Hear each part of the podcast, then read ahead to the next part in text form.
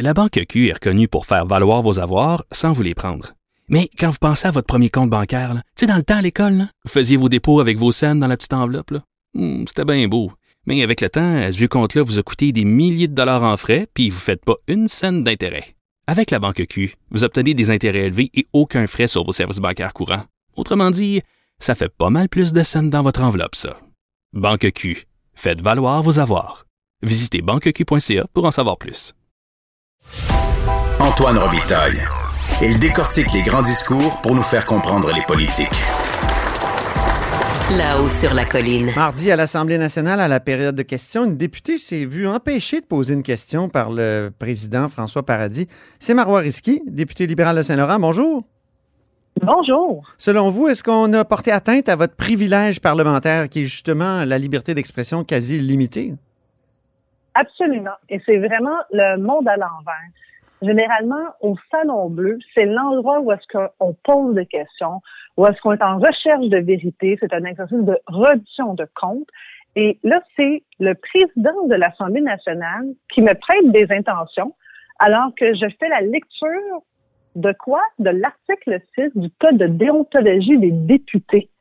Euh, depuis quand qu'au Québec, au Salon Bleu, on ne peut plus parler de vérité?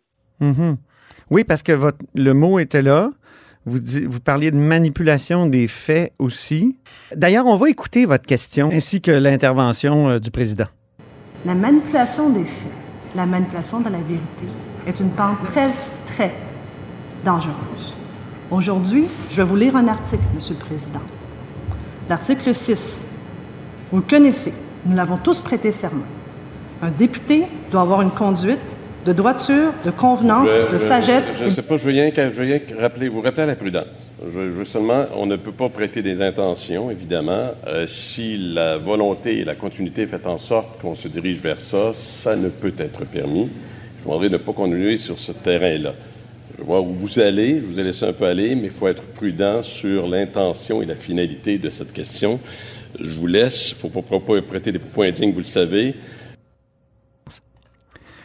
Est-ce que votre question, et c'est ce que je me pose là, euh, moi comme question en vous écoutant, était bien posée? Parce que j'ai l'impression qu'elle était peut-être mal posée, votre question. Aucunement. Aucun des mots que je dis est à l'index. Et je parle quand même là, de façon factuelle. Qu'est-ce qui est arrivé dans la saga de la qualité de l'air? Et pourquoi je dis que c'est le monde à l'envers? C'est que dans l'univers média, donc au niveau de la presse écrite, on le sait qu'il y a eu des mensonges. C'est bien documenté par les journalistes. Donc, moi, j'ai pas le droit de dire que le ministre a menti en chambre. Donc, je dois trouver d'autres mots pour dire qu'effectivement, il n'a pas dit la vérité. Et dans, dans la, l'arène politique au Salon Bleu, là, c'est, très, très courant que la- les députés vont dire dire le contraire de la vérité, puisqu'on n'a pas le droit de dire il a menti. Donc, Mhm. ça, on a le droit de le dire, et euh, plusieurs autres députés l'ont utilisé bien avant moi. Vous et avez fais quand même dit- très attention. Vous avez quand même dit la manipulation des faits, la manipulation de la vérité est une pente très, très dangereuse. Oui, et en quoi ça, ça devrait être à l'index? Ben, C'est-à-dire que je pense que vous avez le droit de poser la question, Monsieur le ministre, euh, avez-vous menti? Mais je suis pas sûr que, que ce que vous avez dit n'était pas, euh, comment dire, euh, proscrit par le petit lexique. là. Mais il ne l'est pas, euh, à l'index. Et à un moment donné, il faudrait aussi qu'on se pose la question suivante. Est-ce que l'index commence pas à être un petit peu plein, là? Il me semble qu'à un donné, on est supposé poser des questions, parler franchement, et l'endroit par excellence pour le faire, ça reste le salon bleu. Et à la fin de la journée, c'est moi qu'on empêche de parler, c'est moi qu'on empêche de poser des questions sur un enjeu crucial qui est la santé et la sécurité des enfants, du personnel scolaire et des parents, à un ministre que tout le monde sait qui a véritablement menti. Mhm. Et savez-vous qu'est-ce qui me dépasse? C'est dans En quoi il a menti? même- Rappelez-le à nos auditeurs, parce que c'est pas tout le monde qui suit cette saga-là. Il a dit dès le mois de janvier sur le protocole de la qualité de l'air que ça a été fait en collaboration avec la santé publique et que ça a été validé par la santé publique. Plus tard, le 1er avril, on a découvert que ça n'a pas été validé par la santé publique. Par la suite, il a dit, ah, c'est vrai, j'aurais dû dire consulter.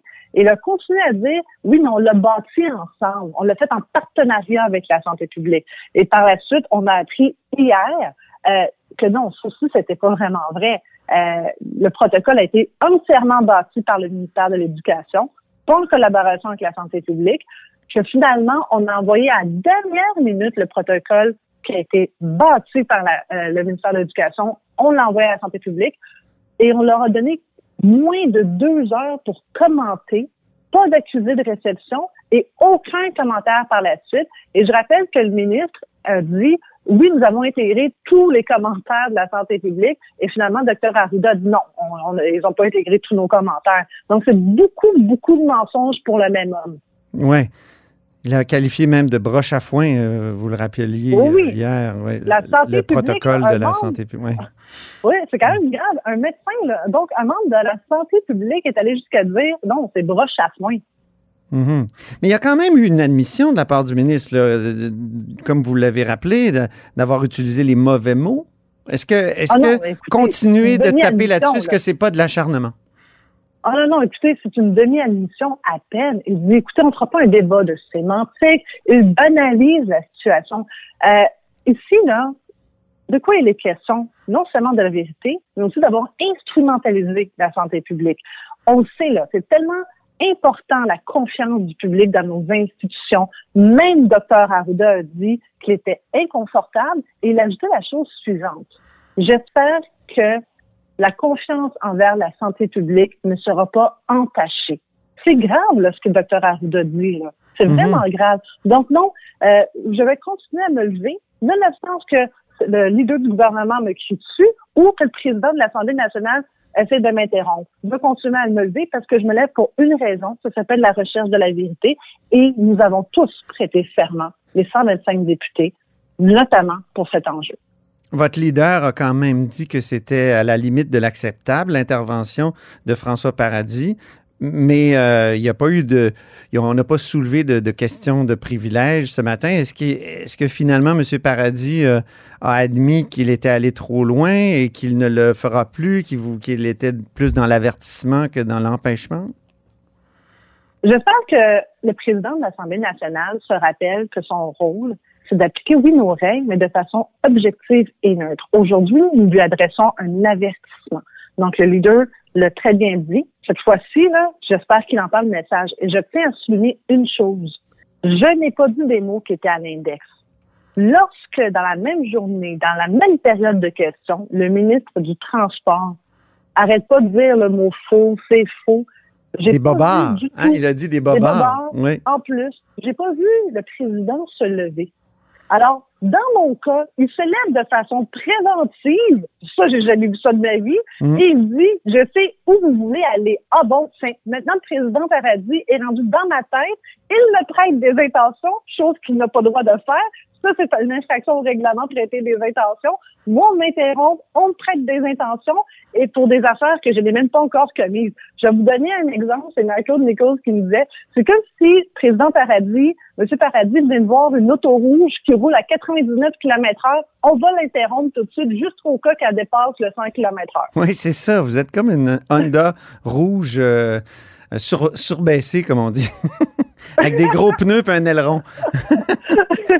et la casquette à l'envers. C'est ça. Mais quand même, je, lis la question de Gabriel Nadeau-Dubois, puis je l'ai entendu hier. Lui, il n'y a pas eu d'appel au règlement, rien. Il a réussi à dire à peu près ce que vous avez dit. Est-ce que, je reviens là-dessus, est-ce que vous, ne jouez pas euh, volontairement avec ce fameux règlement euh, peut-être pour fâcher, pour choquer, pour euh, mettre en évidence le sujet que vous voulez mettre en évidence?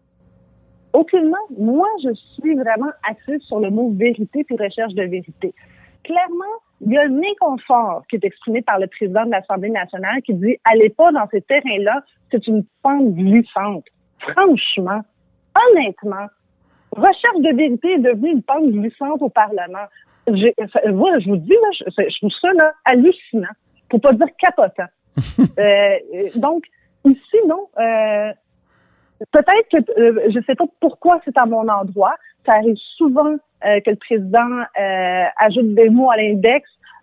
Parfait. Et lorsqu'il en ajoute, je retire de mon vocabulaire, j'en trouve des nouveaux, c'est correct. Mais dans mon cas, de m'interrompre pour m'empêcher de poser une, question, c'est arrivé deux fois. Je comprends que je suis sur une mer d'aller, que je mène la charge sur le dossier de l'éducation pour le mensonge sur la qualité de l'air, et je vais continuer à faire mon travail. Et c'est pour cela que j'ai été élue. Euh, donc, non, je, ça ne m'intimide pas du tout de me faire interrompre, ni de me faire crier dessus au Salon Bleu. Au contraire, ça me travaille encore plus fort parce que si on veut m'empêcher de poser des questions, c'est parce qu'il y a véritablement anguille sur roche. Mhm. Et fort probablement, c'est que la semaine passée, quand j'ai posé ma question au ministre Roberge, à savoir, là, le 26 hmm. mars, quand j'ai posé la première fois la question au Salon Bleu et qui a réitéré son mensonge au micro au Salon Bleu, parce qu'avant, il disait à l'extérieur du Salon Bleu, moi, je veux savoir est-ce qu'il m'a délibérément menti. Parce que Dr. Arruda a dit, hey, on a inverti nous autres ministères d'éducation, qu'on n'a pas validé le protocole. On leur a dit notre inconfort. Moi, je veux savoir quand. Est-ce que c'était avant ma question au Salon Bleu ou après? Parce que si c'est avant, là, ça veut dire qu'on a des faits nouveaux, là. C'est-à-dire que là, là, M. Roberge et son équipe nous ont délibérément induit en erreur. Donc là, ça veut dire là, que c'est encore plus grave. Vous êtes juriste, Marois Risky, euh, mais pas spécialiste de droit parlementaire, mais quand même. Est-ce que l'immunité parlementaire, c'est plus fort que le lexique des mots interdits?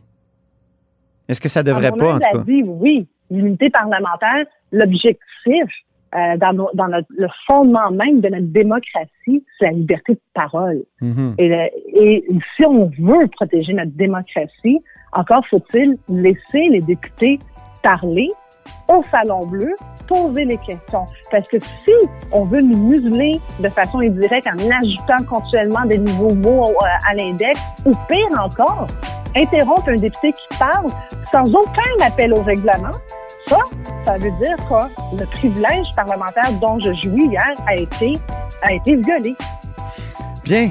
Merci beaucoup, euh, Marois Risky, pour cet entretien. Merci, au revoir.